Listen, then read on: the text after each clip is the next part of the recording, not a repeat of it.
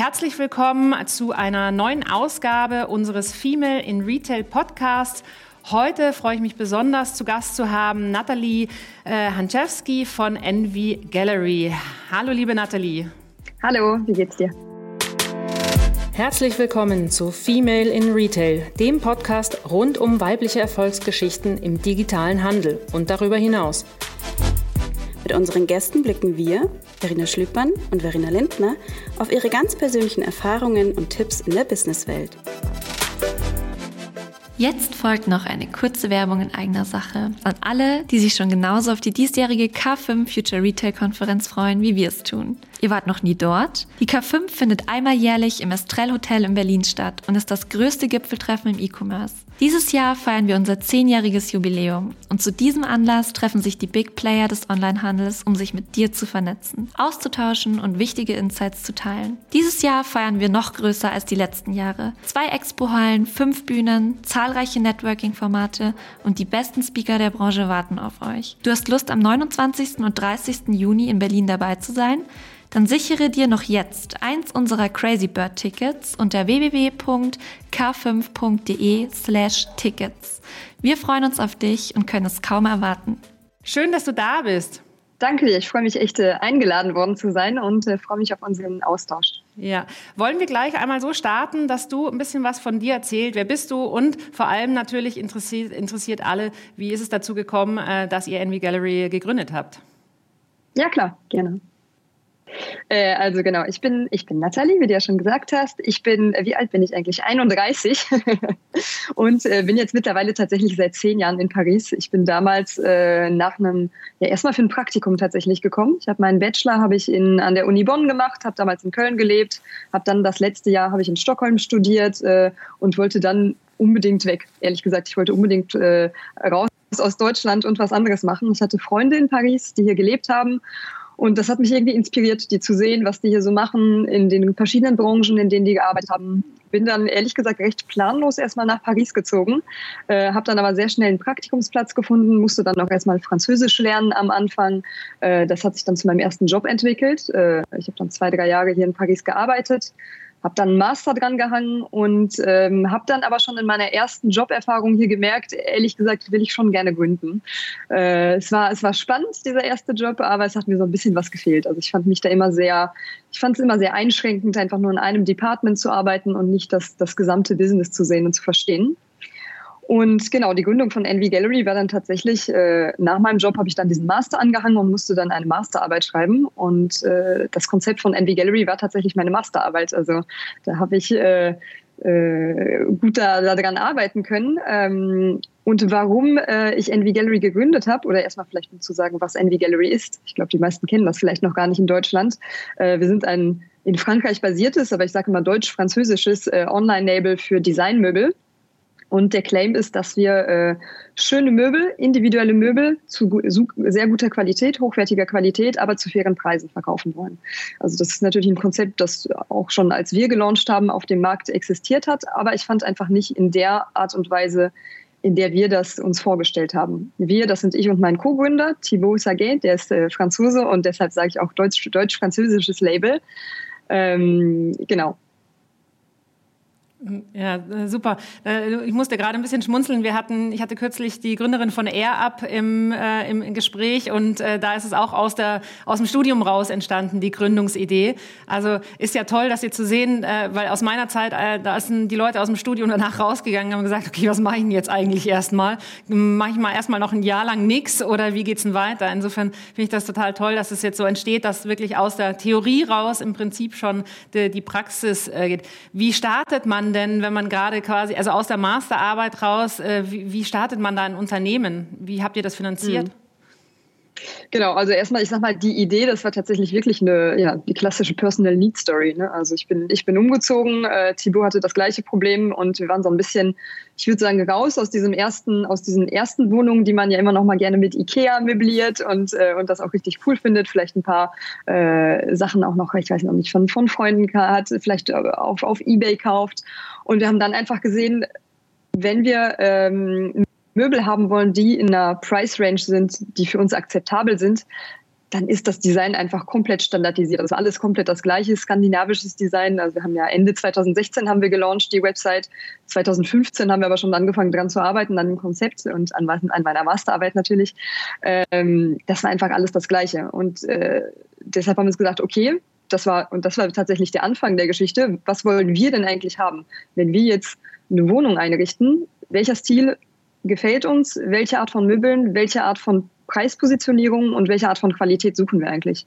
Und äh, ja, dann, ich finde diese, diese Phase ganz am Anfang von der, von der Gründung eigentlich immer sehr, sehr interessant. Und ich finde, da, da redet man eigentlich zu wenig drüber, weil man redet meistens immer die, über die Erfolge.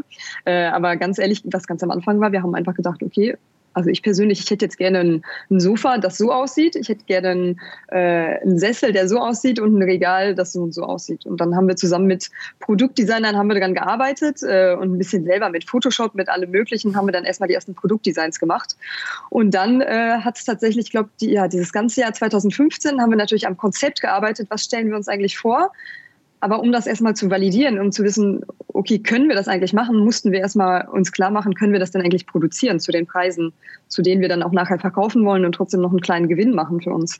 Und da, äh, ja, da fängt es tatsächlich an, wo man tatsächlich suchen muss, okay, wo produziert man, wie produziert man, wie macht man die Samples, äh, wie, wie, wie bringt man das Ganze dann nach, nach, nach Frankreich, wenn man das dann zum Beispiel nicht in Frankreich produziert. Und da haben wir dann uns super viele verschiedene Länder angeguckt. Wir haben wir sind gereist, wir haben verschiedene ja, Manufakturen uns angeguckt, gesagt, okay, das können wir machen, das, das wollen wir machen, das wollen wir nicht machen.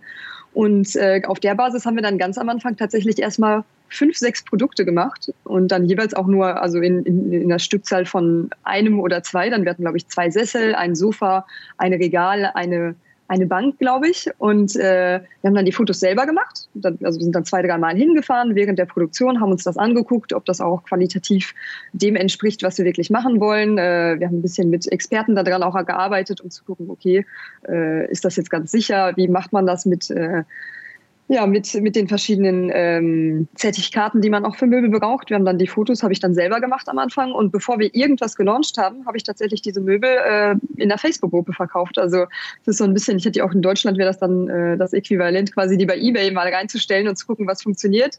Äh, in Frankreich war das so eine Pariser äh, Facebook-Gruppe, wo Leute äh, Möbel, Anziehsachen, alles Mögliche verkauft haben. Und ich dachte mir so, okay, das, das wären ja eigentlich meine Kunden. Und das war für mich wichtig am Anfang, um zu testen, funktioniert das denn eigentlich? Zu dem Endpreis, zu dem ich mir die Möbel vorstelle und, und in dem Design, was, was wir da entwickelt haben, das war ja erstmal nur unser Geschmack, unsere Idee. Und wir haben ja jetzt keine großen Marktforschung, äh, Marktforschung betrieben, sondern wir haben einfach ganz äh, direkt das genau in diese Facebook-Gruppe gestellt und das Feedback war einfach super. Also innerhalb von einer Woche waren da äh, haben sich da die Leute äh, für äh, ja, die Möbel da quasi aus den Händen gerissen äh, und wirklich auch zu den zu den finalen Verkaufspreisen, die ich mir da gedacht hatte. Und das war für uns erstmal so, ja genau, dieser allererste Schritt, um zu wissen, okay, das, was wir uns jetzt vorgestellt haben, das könnte auch anderen Leuten gefallen. Und das war für uns super wichtig, weil wir, äh, genau wie du gesagt hast am Anfang, wir haben es halt selber finanziert. Ne? Also die ersten zwei, zweieinhalb Jahre haben wir alles selber finanziert. Wir wollten keine externen Geldgeber, weil wir auch ehrlich gesagt diesen Druck am Anfang nicht wollten. Wir haben es ja erstmal nur so für uns gemacht, weil die Idee uns gut gefallen hat und äh, für mich einfach auch, weil, weil ich das Projekt super interessant fand. Und natürlich wollte ich mir damit selber ein Gehalt zahlen, was äh, äquivalent wäre dem, was ich äh, vielleicht in einem, in einem normalen Arbeitsweg dann ähm, hätte. Aber ich hatte da keine großen Ambitionen, ehrlich gesagt, am Anfang. Das war wirklich nur so ein Projekt, Möbel erstmal für, für mich selber machen, weil, weil ich ja welche haben wollte und dann mal testen, okay, gefällt es eigentlich anderen? Und ich finde, das hat uns am Anfang auch die Freiheit gegeben, ja, die Entscheidung so zu treffen, wie es auch langfristig gut äh, war dann, dann für die Firma und nicht irgendeinem Wachstum schon ab den ersten Monaten hinterher zu rennen, ähm, was einen dann, was auch stimulieren kann. Also ich kritisiere das gar nicht, aber äh, was auch sehr stressig sein kann. Ja, das, äh, eigentlich, eigentlich ein schöner Start. Du bist, ich habe mir das auch, wie du es gerade gesagt hast, äh, du im Prinzip aus Eigenbedarf und du hast im ersten Schritt eigentlich Möbel für dich gemacht. Du hast nicht Möbel für jemanden anderen gedacht, okay, was will der Markt und so, sondern im ersten Schritt war das ja, wie du gesagt hast, äh, für dich selber. Ich muss mich ja outen. Wir haben tatsächlich auch Möbel von euch zu Hause stehen seit 2019 cool. und ähm, ja, ich kann das bestätigen. Ähm, also wir sind auch, ehrlich gesagt, wirklich irgendwo ist es vorbeigekommen äh, und das auch im Nachgang jetzt, ich habe mich natürlich auch noch mal ein bisschen vorbereitet, noch mal ein bisschen überall reingeschaut, was euch gelingt. Und das hat uns auch so angesprochen, die schönen Bilder, ja, also das Staging quasi, das ist sofort, wenn man den Stil mag, ja, und äh, wir haben jetzt da, ich sage jetzt mal als Beispiel so ein blaues Samtsofa äh, äh, mit goldenen Füßen, ja, und wir haben genau sowas gesucht in dieser in diesem Konstrukt und wir haben es ehrlich gesagt echt nirgendwo gefunden oder wie du sagst, zu Preisen, wo wir gesagt haben, ja ganz ehrlich, wir haben irgendwie Kinder, ähm, ich muss jetzt da nicht irgendwie ein 10.000 Euro Sofa stehen haben, wo dann der Erste dann irgendwie seine Milch da wieder irgendwie ausschüttet drüber. So, also man auf der Suche nach, und das hat er uns auch total angesprochen, aber wir waren natürlich auch, und damit werdet ihr wahrscheinlich auch ein bisschen am Anfang zu kämpfen gehabt, wenn du jetzt Unternehmen nicht kennst, jetzt äh, mein Mann und ich, wir sind beide seit ähm, ja, 19 Jahren im E-Commerce, insofern, äh, wir haben schon ein Grundvertrauen, dass man irgendwo bestellen kann und das, das funktioniert funktioniert auch. Trotzdem, wenn du das Unternehmen nicht kennst, ein Möbelstück, was in der Preisklasse ist, was nicht ganz günstig ist, aber auch nicht ganz teuer, was kriegst du dafür? So, das war bei uns auch so. Wir sagen, okay, es ist so ein bisschen das Überraschungsding. Wir haben noch zwei Sessel dazu bestellt, in, in Grau, ja, sodass wir so ein ganzes Arrangement hatten. Und äh, dann war das wirklich spannend. Ja. Wie gesagt, ich habe das Unternehmen noch nie gehört, aber gut, komm, lass mal machen, äh, wird schon klappen. Äh, ist das was, was ihr dann auch äh, schon merkt, dass am Anfang, dass, dass Leute da auch ein bisschen irgendwie unsicher waren oder haben die euch vorher kontaktiert? Wie ist das so, wenn, wenn, wenn die Marke so gar nicht bekannt ist? Ja, ich glaube, das ist so einer der, der größten Unterschiede zwischen Frankreich und Deutschland. Also einfach dadurch, dass wir in Frankreich, wir haben tatsächlich Ende 2016 haben wir gegründet, gelauncht die Website, äh, nach diesem ja, einem halben Jahr oder einem Jahr äh, Vorbereitung natürlich. Und dann ähm, haben wir in Frankreich sehr, sehr viel äh, ja, in Social Media, aber auch sehr viel direkt mit Medien gearbeitet. Also ich sag mal, diese, genau was du beschreibst, diese Produktplatzierung. Und das ist auch, glaube ich, immer noch der Ansatz bei Envy Gallery, immer das Produkt und den Kunden in den Mittelpunkt zu stellen und zu sagen, okay, was gibt's gar nicht auf dem Markt, was machen Konkurrenten überhaupt nicht und was wollen Kunden aber eigentlich haben, das versuchen wir zu machen. Das gelingt uns manchmal, manchmal auch nicht, aber ich hoffe, meistens gelingt uns das. Und ähm, dadurch hatten wir in Frankreich, wenn man das jetzt mit Deutschland vergleicht, direkt von Anfang an eine, ja, eine super Media-Coverage, ehrlich gesagt. Also da Journalisten sind da echt früh drauf angesprungen und das hatten wir in Deutschland am ja, als wir gelauncht haben in Deutschland, ich glaube, wir haben sogar schon Mitte 2018 in Deutschland gelauncht, ähm, haben da aber nicht so sehr so viel so in, in Medien und PR investiert, äh, weil wir da auch immer noch in unserer eigenen Finanzierungsphase natürlich waren. Und deshalb hatten wir da sehr, sehr viel weniger, äh, ja, ich sag mal, diese Basis, dass die Leute die Marke schon kennen. Und dann, äh, ja, dann war die Erfahrung tatsächlich bei vielen deutschen Kunden wie bei dir, dass diese gesagt haben, okay, sieht super aus, inspiriert mich, die Fotos sind top, das Produkt sieht klasse aus, aber vertraue ich einer Marke, die ich eigentlich nicht kenne? Und das ist was, woran wir wirklich gearbeitet haben. Äh, und wie gesagt, das Problem hatten wir in Frankreich so nicht.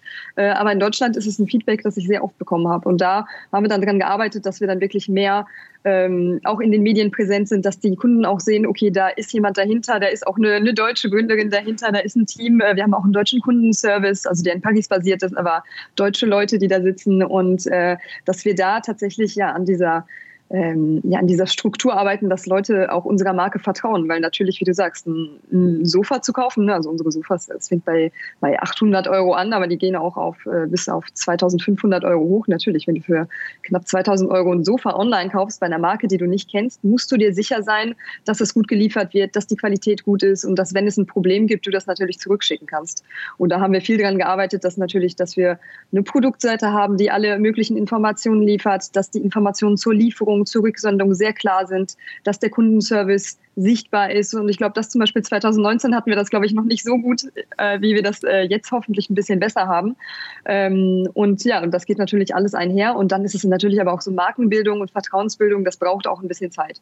Das ist einfach so. Aber das ist auf jeden Fall was, was in der Möbelbranche äh, sehr, sehr wichtig ist, gerade wenn, wie gesagt, du Möbel online kaufen möchtest. Und ich würde sagen, dass wir eventuell den Vorteil hatten, dass äh, wir, waren ja nicht die Ersten auf dem äh, Online-Möbelmarkt. Also ne, da gibt's ja auch deutsche Konkurrenten, englische, französische Konkurrenten, die den Markt schon echt gut vorbereitet haben. Und das kommt uns aber auch zugute, weil ich würde sagen, hätten wir äh, vier, fünf Jahre vorher gelauncht, wären wir noch in dieser Anfangsphase, wo Leute tatsächlich, wo Kunden ja, dem Online-Möbelkauf auch noch nicht so vertraut haben wie jetzt. Und ich würde sagen, dann ist ja das Allerwichtigste ist, dem Kunden offen und transparent zu kommunizieren, wie funktioniert der Prozess, was passiert, wenn du das Möbelstück nicht magst und natürlich mit dem mit den Partnern für die Endlieferung daran zu arbeiten, äh, dass alles gut klappt und dass der Kunde da wirklich auch eine gute, eine gute Kauferfahrung hat. Mhm. Und äh, du hast ja schon gesagt, ihr, ihr hattet am Anfang im Prinzip dann auch geschaut, ja, wo kann man das eigentlich produzieren lassen? Geht man, äh, äh, kann man das in Frankreich produzieren lassen? Muss das woanders produziert werden? Wie ist es aktuell? Also wo produziert ihr und was sagen, wo habt ihr euer Lager? Ähm, ihr seid ja nicht nur in Frankreich eben unterwegs, sondern in Deutschland und ich glaube auch noch in ein, zwei, drei anderen Ländern. Wie, wie kann ich mir das vorstellen, wie das aufgebaut ist bei euch? Mhm. Genau, also wir sind momentan in acht europäischen Ländern sogar und äh, ja, Frankreich ist auf jeden Fall der erste Markt, Deutschland der zweite und deshalb ist unser Lager auch immer noch in Frankreich, also es ist äh, 40 Minuten, glaube ich, von Paris, äh, genau, 40 Minuten von Paris entfernt. Wir haben da 6000 Quadratmeter ähm, und mit der Produktion ist es so, dass wir, wir haben, ja, ich glaube, wir produzieren ungefähr in 15 Ländern. Als wir angefangen haben, ähm, haben wir uns europäische Manu Manufaktur und Produktion haben wir uns angeguckt, weil das natürlich super wichtig war für uns auch am Anfang, äh, qualitativ hochwertig zu produzieren ähm, was, das Learning, was wir da am Anfang hatten, war tatsächlich, dass es super schwer ist, wenn man keine Marke hat, wenn man nicht im Markt ist, wenn man keine, äh, ja, in seiner ersten Bestellung keine 500 Stühle kaufen möchte, dass es einfach unfassbar schwer ist, in, in Europa zu produzieren, leider. Und das ist tatsächlich was, was ich ähm, auch immer noch ein bisschen sehe. Jetzt sind wir ja größer geworden, also wir sind jetzt mittlerweile 45 Leute und äh, haben, also 2020 haben wir über 10 Millionen Umsatz gemacht. Äh, 2021 hatten wir dann äh, eine sehr, sehr schöne Wachstumskurve, haben nochmal mehr als 50 Prozent Wachstum gemacht. Ähm, und äh, deshalb haben wir jetzt Stückzahlen, die es uns erlauben, jetzt auch in Europa zu produzieren. Aber wir haben tatsächlich am Anfang äh, viele Länder getestet, sind viel zu verschiedenen Produktionsstätten, Manufakturen gefahren, haben geguckt, haben versucht ähm, zu verhandeln. Und dann, äh, ja, und dann haben wir einfach gemerkt, okay, es geht halt nicht anders. Wir für diese, wenn wir die Marke gründen wollen, wenn wir jetzt was launchen müssen wollen, äh, müssen wir in Asien produzieren. Es, es war halt einfach die einzige Möglichkeit, wo wir Leute gesehen haben, wo wir Manufakturen gesehen haben, äh, die gesagt haben, okay, ich mache das und ich produziere euch hier fünf Sofas oder auch mal ein Sofa, wenn wir das testen wollen. Und das war für mich was, wo ich am Anfang so dachte, okay, äh, Asien, genau, und um das jetzt auch mal spezifischer zu sagen, Asien, äh, Indien, Indonesien und China, das sind auf jeden Fall die drei Länder, mit denen wir angefangen haben am Anfang. Und das war für mich so ein bisschen kompliziert, weil das ehrlich gesagt nicht, äh, ja, nicht in line war mit meinen Werten, mit was ich machen wollte, weil wir haben da schon sehr, sehr stark drauf geguckt und wir machen es auch immer noch, dass äh, wenn wir in diesen Ländern produzieren, dass wir da ähm, nur sehr kleine Manufakturen nehmen. Also wir gehen da nicht zu denen, die für unsere Konkurrenten produzieren, sondern was wir suchen, sind so Manufakturen, die haben ungefähr 50 bis maximal 80 Mitarbeiter ähm, und die produzieren eher Sachen, die dann zum Beispiel für Luxushotels gemacht werden oder für Boutiquen, also alles, was eher nach Maß produziert wird. Das erlaubt es uns, ähm, eine höhere Qualität zu haben und das erlaubt es uns auch, Strukturen zu haben, die wir da besser kontrollieren können. Ähm, wir haben dann auch tatsächlich für diese Produktion, äh, die wir in Asien hatten, haben wir dann ganz am Anfang, das waren tatsächlich ja, fast unsere ersten Angestellten, ähm, haben wir dann in, äh, in Asien äh, ein Büro aufgemacht mit äh, Qualitätskontrolle Kontrolleuren, die tatsächlich unsere eigenen Angestellten waren. Und da hatten wir äh, Franzosen und auch chinesische Mitarbeiter, die wir da hatten. Und die sind dann tatsächlich, wir haben dann gesagt, okay, wenn wir in Asien produzieren, dann wollen wir aber auch ganz klarstellen, dass, äh, dass das an unseren ethischen Standards, äh, auf der Höhe unserer ethischen Standards ist, dass da ähm, die Qualität gut ist, dass da die Rohmaterialien gut sind und deshalb war es für uns wichtig und das ist tatsächlich was, was wir immer noch machen, dass wir in jede Produktion mindestens zweimal mit unseren eigenen Qualitätskontrolleuren reingehen und gucken, okay, äh, wie sieht's aus in der Mitte der Produktion, wie sieht's aus am Ende der Produktion und ist es tatsächlich nach unseren Standards gefertigt und dass da alles mit, äh, ich sag mal, mit rechten Dingen zugeht. Und ähm, ja, das war tatsächlich was, wo ich am Anfang sehr, sehr viel Energie auch reingesteckt habe, weil ich mir so dachte, okay, ich will, ein, ich will einen fairen Preis haben für den Endkunden haben.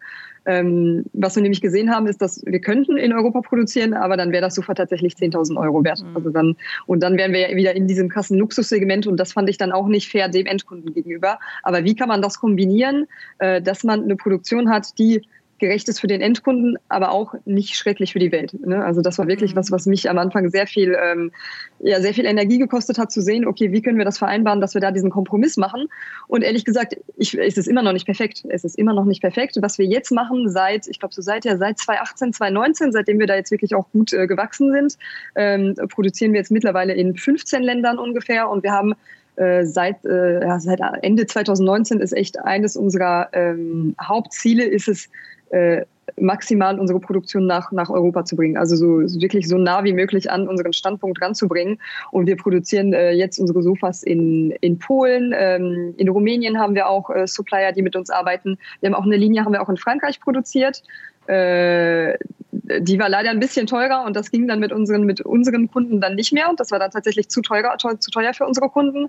Ähm, wir haben aber auch Supplier in Spanien, Portugal gucken wir uns auch an. Ist momentan noch ein bisschen zu teuer, was die Endpreise angeht. Leider ist das, äh, ja, wenn man, wenn man in Frankreich und in Portugal produzieren will, etwas, was immer noch eher im Luxusbereich ist. Aber wir versuchen da auch Lösungen zu finden. Ähm, wir hatten auch äh, sehr, sehr gute äh, Supplier in der Ukraine, mit denen wir immer noch in Kontakt sind und denen wir gerade auch äh, so gut wie möglich helfen. Aber da hat sich die Situation natürlich äh, leider gerade verändert.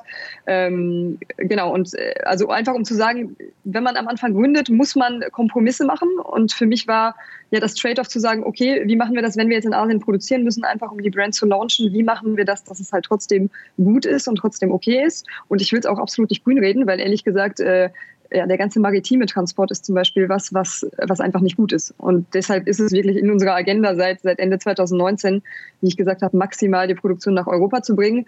Aber ich glaube, manchmal muss man sich auch sagen, okay, ich mache den Kompromiss, um es einfach zu starten und anzufangen. Und das mache ich so gut wie möglich und dann versuche ich mich zu verbessern. Und ich bin aber trotzdem transparent in der Kommunikation meinen Kunden und meiner Community gegenüber.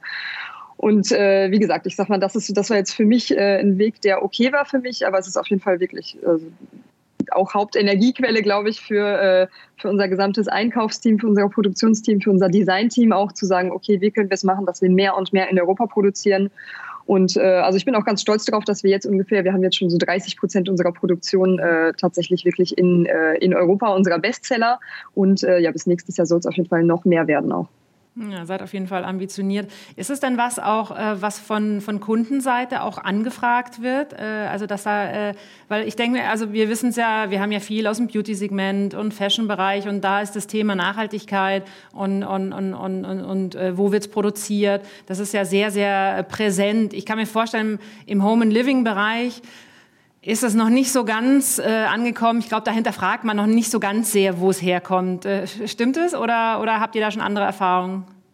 Mm, nee, ich muss sagen, ja, nee, unsere, also ich glaube, äh, also ich pushe das Thema tatsächlich mehr als, als das Feedback, was wir von unseren Kunden haben. Also es ist natürlich, ich, also ich glaube, natürlich sind die Leute, also wir sind ja alle, wir sind ja auch selber Kunden, ne? Äh, ja. wir sind ja also alle sehr, sehr sensibel und ich glaube auch gerade mit der Corona-Krise äh, war das jetzt auf jeden Fall ein Thema, das sehr, sehr viel mehr auch wieder ins Bewusstsein gerückt ist. Ähm, äh, aber nee, ich, ich muss sagen, von unseren Kunden also Kritik haben wir da tatsächlich noch nie bekommen.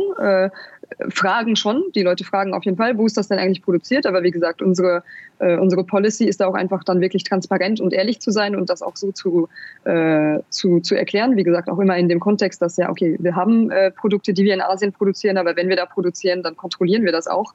Und wir haben dann auch Verträge und ähm, ja, und, äh, äh, und, und Listen mit unseren ähm, Produzenten. Sorry, ich habe in meinem Kopf gerade die ganzen englischen Begriffe und versuche das synchron zu übersetzen, ähm, die die auch unterzeichnen müssen. Ne? Also was, äh, was das Sourcing angeht von den Rohstoffen, was das Holz angeht, was äh, auch die Füllung angeht. Wir haben auch zum Beispiel auch äh, in unserer ähm, in unseren Qualitätsrequirements äh, haben wir drin, dass wir vegan produzieren. Das mhm. heißt, keine Daunenfederfüllung, keine, kein, keine, keine Lederelemente, ähm, aber auch keine Lacke und keine Kleber, die irgendwie auf äh, tierischen Komponenten basiert sind. Und das sind alles Sachen, die wir tatsächlich auch kontrollieren und wir auditen da auch alle, ähm, alle Supplier, die wir haben, aber das ist sowohl in Asien als auch in Europa. Also da kann man jetzt auch nicht sagen, dass, äh, dass man nur in einer Region der Welt da aufpassen muss. Äh, das muss man ganz genauso, wenn man, äh, wenn man jetzt in Europa produziert.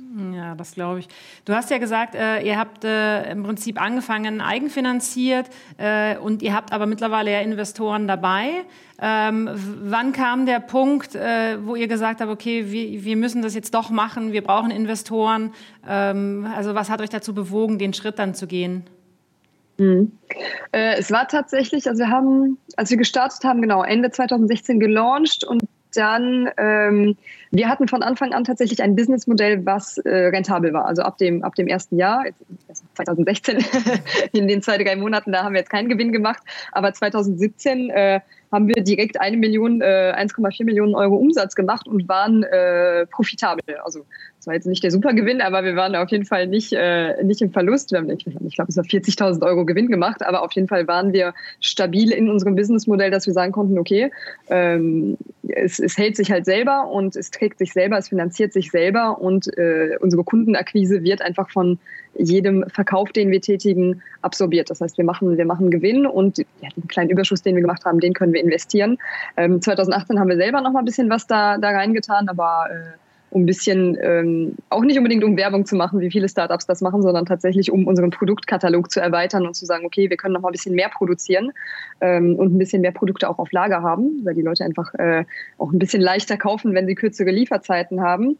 Und dann war es so, dass wir 2018 wirklich super, super krasses Wachstum hatten. Äh, 5,2 Millionen haben wir gemacht, also äh, tatsächlich fast mal fünf, ähm, was auch sehr, sehr anstrengend war, muss ich sagen. Äh, war, war super spannend, aber auch einfach sehr anstrengend. Und dann haben wir Ende 2000 2018 gemerkt, dass ähm, äh, ja, dass da Investoren äh, und Investmentfonds tatsächlich von selber auch kommen. Also wir hatten da mehrere, die sich äh, für uns interessiert haben. Wir sind tatsächlich nie aktiv auf Investorensuche gegangen, ähm, weil wir tatsächlich diese Freiheit, äh, das selber zu machen, sehr, sehr geschätzt haben. Ähm, und dann war es so, dass da ein Investmentfonds war, mit dem wir dann ein bisschen mehr ausgetauscht haben und äh, diskutiert haben, geredet haben. Und da war das Feeling auch einfach sehr gut, weil ich finde, die haben die Marke gut verstanden, die haben die Positionierung gut verstanden. Und äh, ja, die waren einfach super interessiert daran, bei uns zu investieren. Und wenn man dann solche, äh, ja, so eine Möglichkeit hat, dann ist es halt sehr, sehr schwer, Nein zu sagen. Mhm. Und ich würde auch sagen, es war auf jeden Fall kein Fehler, äh, da, da Ja zu sagen und zu sagen, okay, äh, kommt mit an Bord. Für uns war es sehr, sehr wichtig, dass es, ähm, äh, ja, dass die immer noch in der Minderheit äh, waren. Also die haben dann ein Drittel haben der, der Firma haben die übernommen äh, haben ein bisschen Geld äh, äh, reingetan, auch natürlich in die Firma, was es uns dann auch erlaubt hat, 2019 dann auch nochmal zu wachsen. Und mit dem Geld, was wir auch gemacht haben, wir haben dann wieder keine Werbung gemacht, sondern wir haben unser Lager internalisiert und wir haben unsere Website haben wir da neu, ähm, ja, neu, neu redesigned und, ein, äh, und tatsächlich ein ERP-System äh, eingebaut, damit wir einfach sehr viel mehr agiler sind in der in unserer Produktion und ähm, ja und in in dem Handling einfach von den, ähm, von, von den Bestellungen von den Kunden. Und das haben wir tatsächlich mit den Investorengeldern gemacht, was uns dann auch geholfen hat, tatsächlich für den Endkunden bessere Produkte zu haben, die besser zu liefern und äh, ja, einfach eine höhere Qualität generell zu haben.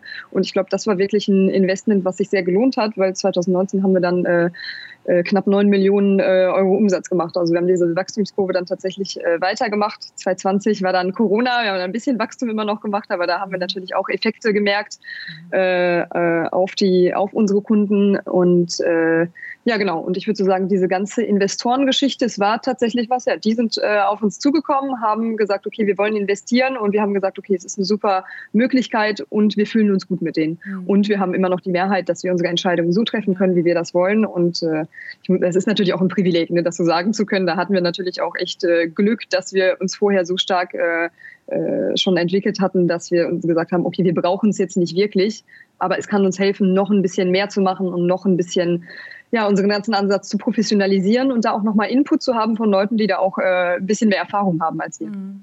Das Im Prinzip habt ihr erstmal so ein bisschen den, ich muss gerade sagen, das Bild, so den Maschinenraum habt ihr erstmal gepimpt, äh, dass da alle, alle, alle Zahnräder da irgendwie in sich laufen, äh, sehr gut. Und im Endeffekt aber ja trotzdem habt ihr dann, wenn wir jetzt mal in die Richtung gehen, ähm, wer ist denn euer Käufer, welche Verkaufskanäle nutzt ihr? Ihr seid ja trotzdem dann dabei geblieben in diesem hochwertigen, äh, in der hochwertigen Optik mit Fotos und so weiter dann auf dem Markt. Was sind denn, was sind denn eure Hauptmarketingkanäle? Also wie, wie macht ihr euch jetzt bekannt in Deutschland jetzt, oder wenn ihr in neue Länder geht? Hat ja auch wahrscheinlich in jedem Land, sind vermutlich auch die Geschmäcke, Geschmäcker ja anders, kann ich mir vorstellen. Der Franzose kauft sicherlich andere Möbel grundsätzlich eher als der Deutsche und dann gibt es noch den, weiß nicht, den Polen, der kauft wieder andere. Also wie, wie geht ihr da mit den, von der Marketingseite her damit um?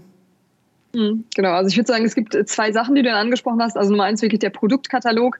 Machen wir den jetzt diversifiziert, dass wir verschiedene Geschmäcker ansprechen oder machen wir den so, dass der tatsächlich eine, eine Richtung eingeht und dann auch ja, die Marke damit ein gewisses Statement hat und auf der anderen Seite genau, wie, äh, wie vertreiben wir das alles und wie finden wir unsere Kunden. Ähm, wenn ich jetzt mal mit dem Produktkatalog anfange, wir haben tatsächlich ganz am Anfang äh, ja, das Konzept war tatsächlich einen kleinen Produktkatalog zu haben, so wie das auch eher eine Modemarke machen würde. Ne? Also wenn sich ein Modelabel launcht, ähm, jetzt nicht als äh, große Plattform wie jetzt Zalando, sondern wirklich als eigenständiges Label, ist es ja für eine Modemarke immer sehr wichtig, dass sie einen ähm, ja, sehr definierten Stil hat und den auch in Szene setzt, wie du sagst, mit den Fotos, mit den verschiedenen Kampagnen, mit den neuen Kollektionen. Und daran haben wir uns am Anfang auch sehr ausgerichtet und ähm, haben gesagt, okay, Envy Gallery das ist vielleicht nicht für jeden, aber für die Leute, die diese Stilrichtung mögen, und als wir uns gelauncht haben, war das sehr viel dieser Stil, auch in dem du dein Sofa äh, ja auch gekauft hast, also dieser blaue Samt mit dem Messing, also sehr, sehr schick, sehr, ja, sehr, doch, doch zeitgenössisch auch, also jetzt nicht barock, aber trotzdem schick. Und, äh, und das war was mit, ja, das war tatsächlich diese Kollektion, mit der wir gelauncht haben und haben dann gemerkt, okay, die Trends ändern sich ja aber auch. Und gleichzeitig wollten wir aber auch nie einen Produktkatalog haben, der jetzt auf, äh, ja, wo man jetzt äh, 30 Jahre runterscrollen muss und der auf äh, 120 Seiten ist, dass die Leute da überhaupt nicht mehr wissen, was die haben wollten, ähm, was die, was die kaufen möchten. Und deshalb war es für uns wichtig, okay, zu sagen, wir bleiben bei diesem Konzept, dass wir einen kleinen Produktkatalog haben, dass die Marke immer ein gewisses Statement macht mit der Designrichtung, in der sie geht, aber dass wir trotzdem den Trends folgen.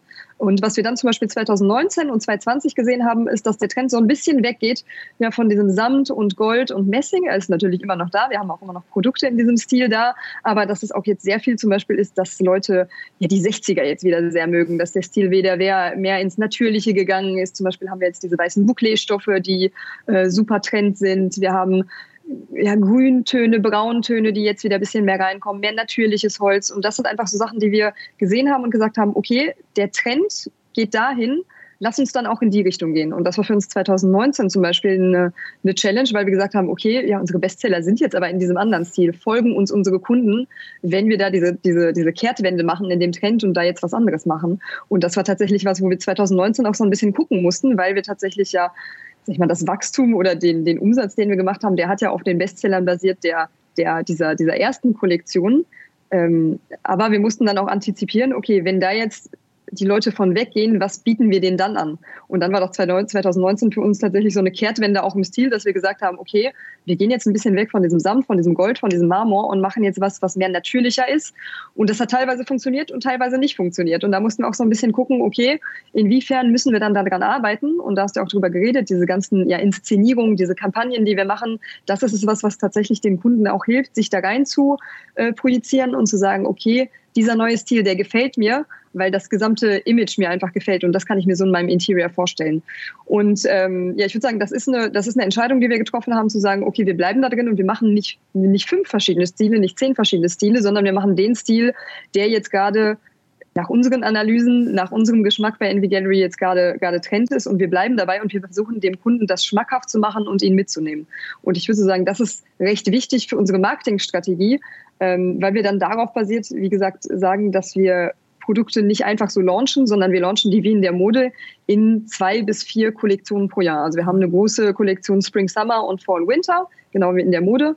Und die splitten wir dann nochmal auf und machen da verschiedene kleine Mini-Kollektionen, äh, also jeweils vier, würde ich sagen, dass wir insgesamt so ungefähr achtmal im Jahr neue Kollektionen äh, launchen auf der Website und die aber auch in einem gewissen Stil dann immer inszenieren. Mhm. Was dann die Marketingkanäle angeht, also wir produzieren dann, wie gesagt, wir machen dann unsere, unser Design, wir machen die Kollektion, äh, wir machen dann die ganzen Kampagnen und die Fotos und die benutzen wir dann, um die auf unsere verschiedenen Marketingkanäle zu bringen.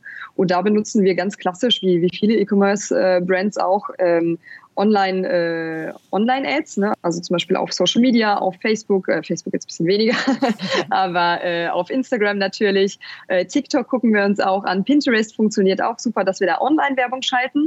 Ähm, was da super wichtig ist, dass man natürlich guckt, dass es auch immer rentabel ist. Ne? Also diese ähm, ja, die Cost of Customer Acquisition, wie man das im Englischen sagt. Und entschuldige mich, ich weiß da tatsächlich nicht die, nicht die deutschen Begriffe für. Ähm, die, muss, die gucken wir uns natürlich auch immer sehr genau an, dass ähm, ja, dass das immer noch von unseren Verkäufen dann immer noch absorbiert wird, weil wir immer noch profitabel sind und weiterhin bleiben wollen. Mhm. Und ähm, genau, und was dann auch super wichtig ist, dann aber auch die Non-Paid-Kanäle einfach zu ähm, weiterzuentwickeln. Und da arbeiten wir viel mit Social Media. Wir machen auch Influencer-Marketing. Mhm. Das ist aber, ich würde sagen, eher für die, ja, für die generelle Brand-Awareness, dass die Leute da wissen, okay, Envy Gallery existiert. Das ist, kann man weniger in den direkten Verkäufen sehen, aber es ist auf jeden Fall eher eine Langzeitstrategie, die wir da haben. SEO ist super wichtig, ne? also dass man Content äh, schafft auf der Website. Das sind natürlich, also ne, dass wir da die Links haben, ähm, die den Kunden äh, zu unseren Produktseiten bringen, die aber dann im natürlichen, ähm, ja, in den natürlichen Ergebnissen, Suchergebnissen von, von Google zum Beispiel dastehen.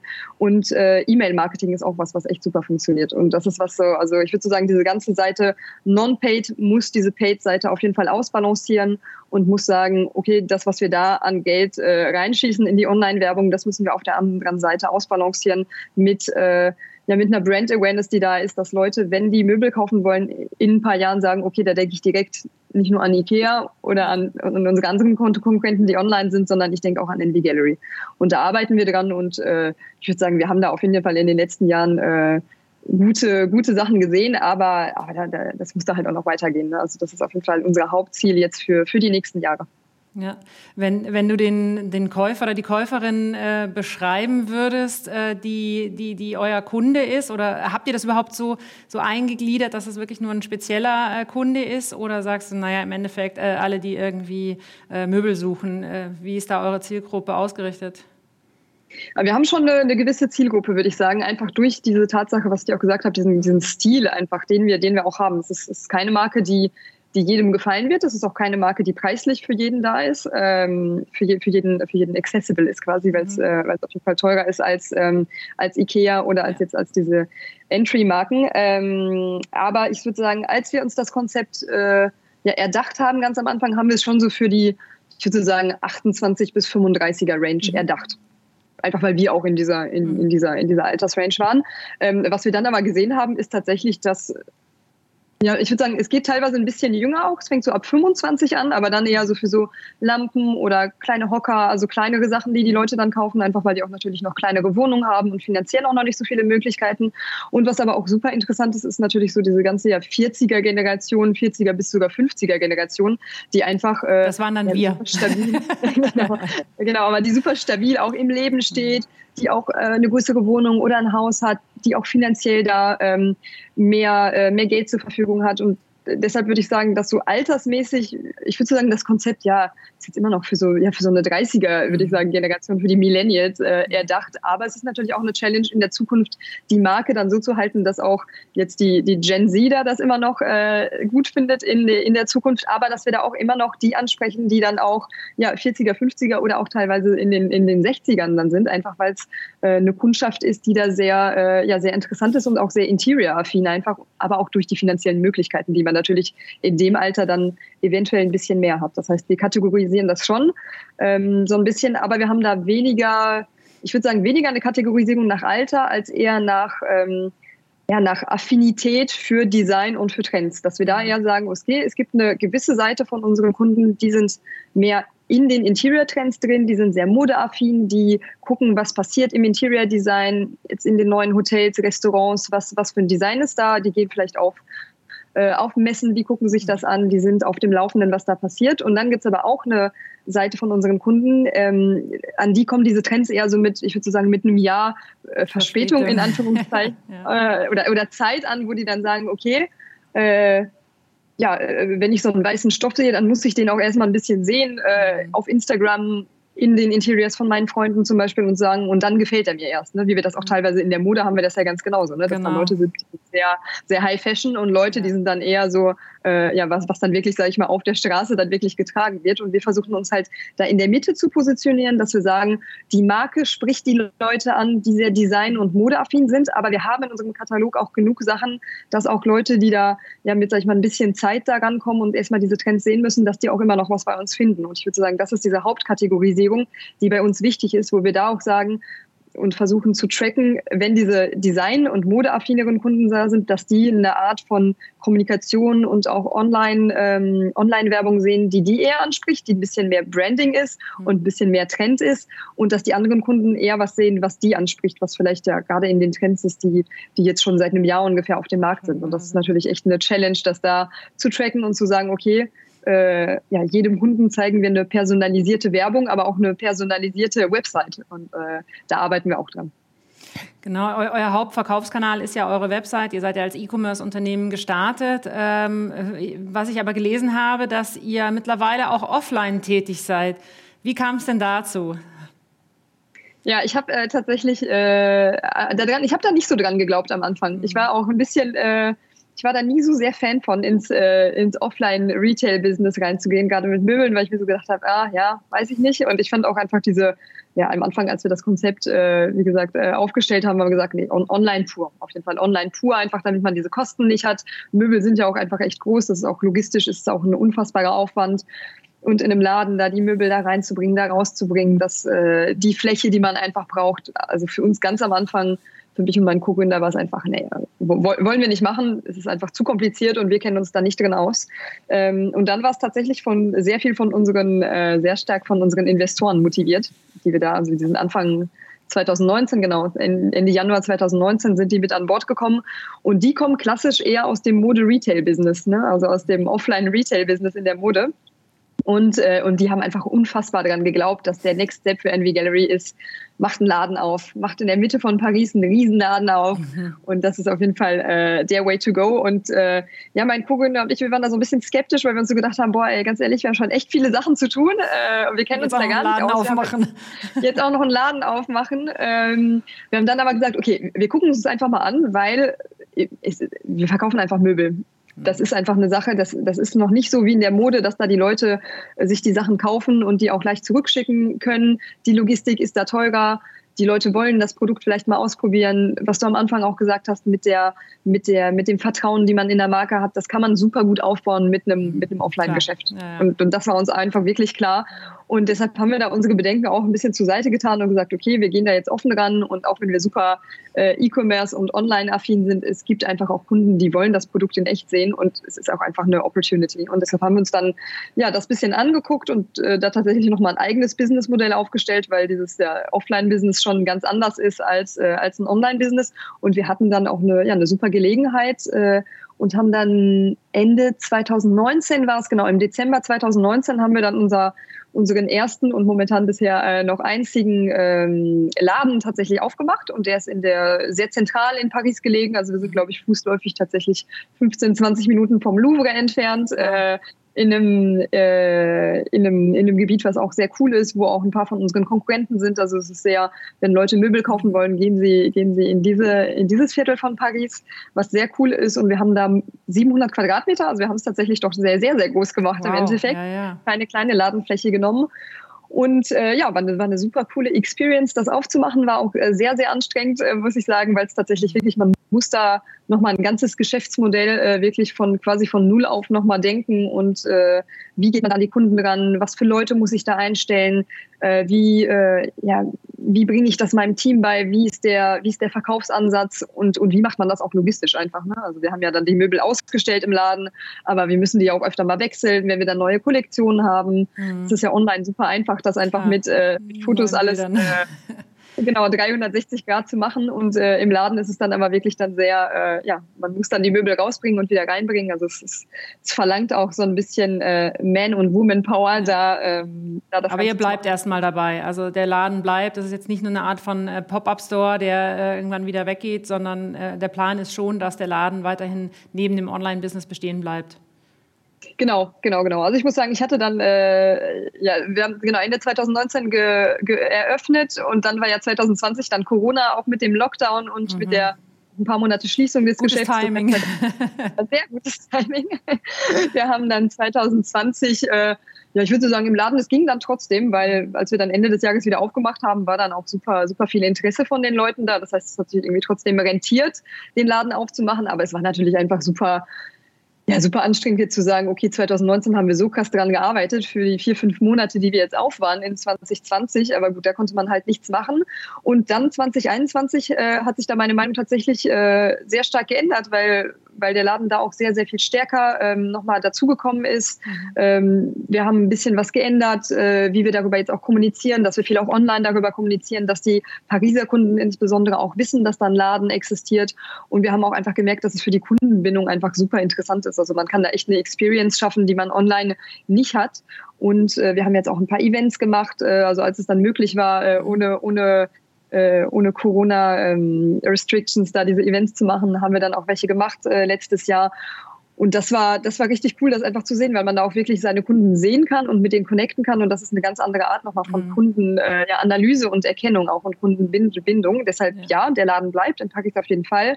Und wir gucken jetzt auch, dass wir jetzt, ich würde so sagen, nächstes Jahr eventuell äh, auch in Deutschland einen Laden ähm, aufmachen. Vielleicht erstmal einen Pop-up-Store, aber vielleicht auch einen Laden, der da bleibt. Wir wollten es tatsächlich schon, ehrlich gesagt, seit 2020 machen, aber Corona hat uns da leider ja, einen Strich durch die Rechnung gezogen. Auf jeden Fall. Äh, wir sind schon fast am Ende der Zeit. Trotzdem, was mich noch interessiert, wir sind ja hier im Female in Retail Podcast. Wir haben den ja im Prinzip auch, oder ich habe den aufgelegt, weil wir gesagt haben, ja, wir möchten halt einfach auch äh, Frauen sichtbarer machen mit ihren Stories, egal ob Gründerinnen oder äh, äh äh, Frauen in anderen Positionen. Äh, was ich ganz spannend finde, nochmal vielleicht der Aspekt, wir reden hier natürlich sehr viel, es gibt unheimlich viele Frauennetzwerke und ähm, äh, Mentorinnen und alles, also weil das Thema in Deutschland natürlich schon sehr präsent ist, dass Frauen immer noch sehr unterrepräsentiert sind. Äh, ich weiß ja, in Frankreich ist es von der Historie jetzt her per se schon mal anders. Die, äh, französische Frauen arbeiten sehr viel schneller wieder nach, äh, nach Schwangerschaft und Geburt.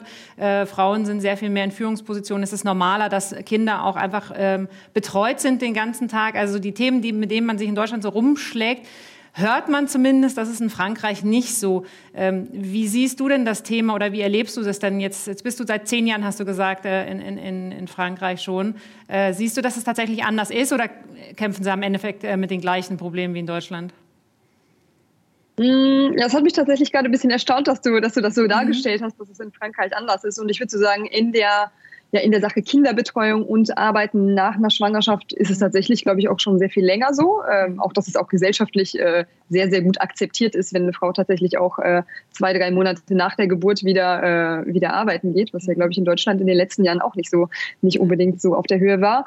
Ähm, ich würde sagen, insgesamt ist es aber trotzdem äh, genauso problematisch wie, ähm, okay. wie in Deutschland. Also einfach, wenn ich das so sehe, ich sag mal, in dem ähm, ja in meinem Freundeskreis, äh, ja, die Frauen, die ich kenne, gar keine Gründerin. Ähm, jetzt, ich habe zwei, drei kennengelernt und ich sag mal, in den Netzwerken, die ich habe, die jetzt wirklich, wo ich wirklich mich mit Gründern auch austausche, es ist super maskulin. Ne? Also die meisten sind natürlich Männer. Es fängt so ein bisschen an, dass da Frauen auch mehr und mehr drin sind. Äh, aber ich würde sagen, also jetzt in der Gründerszene alleine sieht man es. Ich kann dir jetzt keine Zahlen geben, was jetzt mhm. äh, Vorstand eher jetzt ne, in, in größeren Firmen ist, aber ich, aber ich würde jetzt schätzen, dass da die Probleme einfach genauso, genauso groß sind wie, ähm, wie in Deutschland auch. Und, ähm, und ich würde aber auch sagen, dass das Thema äh, jetzt gerade erst, so ich würde so sagen, eventuell ab diesem Jahr, ab letztem Jahr mehr in den Medien auch vertreten ist. Mhm. Also da würde ich sagen, dass Deutschland da tatsächlich ein bisschen ähm, mhm. schon weiter ist, genau, dass es da auch äh, ja, viel mehr Thematiken darüber gibt. Äh, ich sag mal, in Frankreich wurde ich jetzt noch zu keinem äh, Podcast eingeladen, der, der tatsächlich jetzt sich komplett auf äh, Frauen im Business spezialisiert. Und ich merke aber jetzt, so ich würde sagen, ja, seit, seit letztem Jahr, seit dem Jahr ungefähr, dass es tatsächlich anfängt. Ähm, aber es gibt sehr, sehr wenige Artikel darüber in den Medien noch. Äh, ja, ich würde sagen, wirklich, wirklich seit einem Jahr fängt es an und äh, in der Gesellschaft. Und da würde ich sagen, da ist dann so ein bisschen so der Unterschied Frankreich, Deutschland. In Deutschland ist so, sind so Themen auch ja, wie, wie Nachhaltigkeit, äh, sind auf jeden Fall sehr lange schon in der, ähm, in der Gesellschaft und in den Medien. Das heißt, wir diskutieren da sehr lange schon drüber in Deutschland. In Frankreich ist es so, dass die Themen im Vergleich zu Deutschland natürlich immer später kommen. Mhm. Aber wenn sie kommen, dann, dann, dann gibt es aber auch eine 360-Grad-Wendung. Ja, ne? Also das ist einfach unfassbar, wie dann die Franzosen äh, da tatsächlich auch keine Angst vor haben, dann auch alles zu ändern und zu sagen, nee, so geht das jetzt einfach nicht.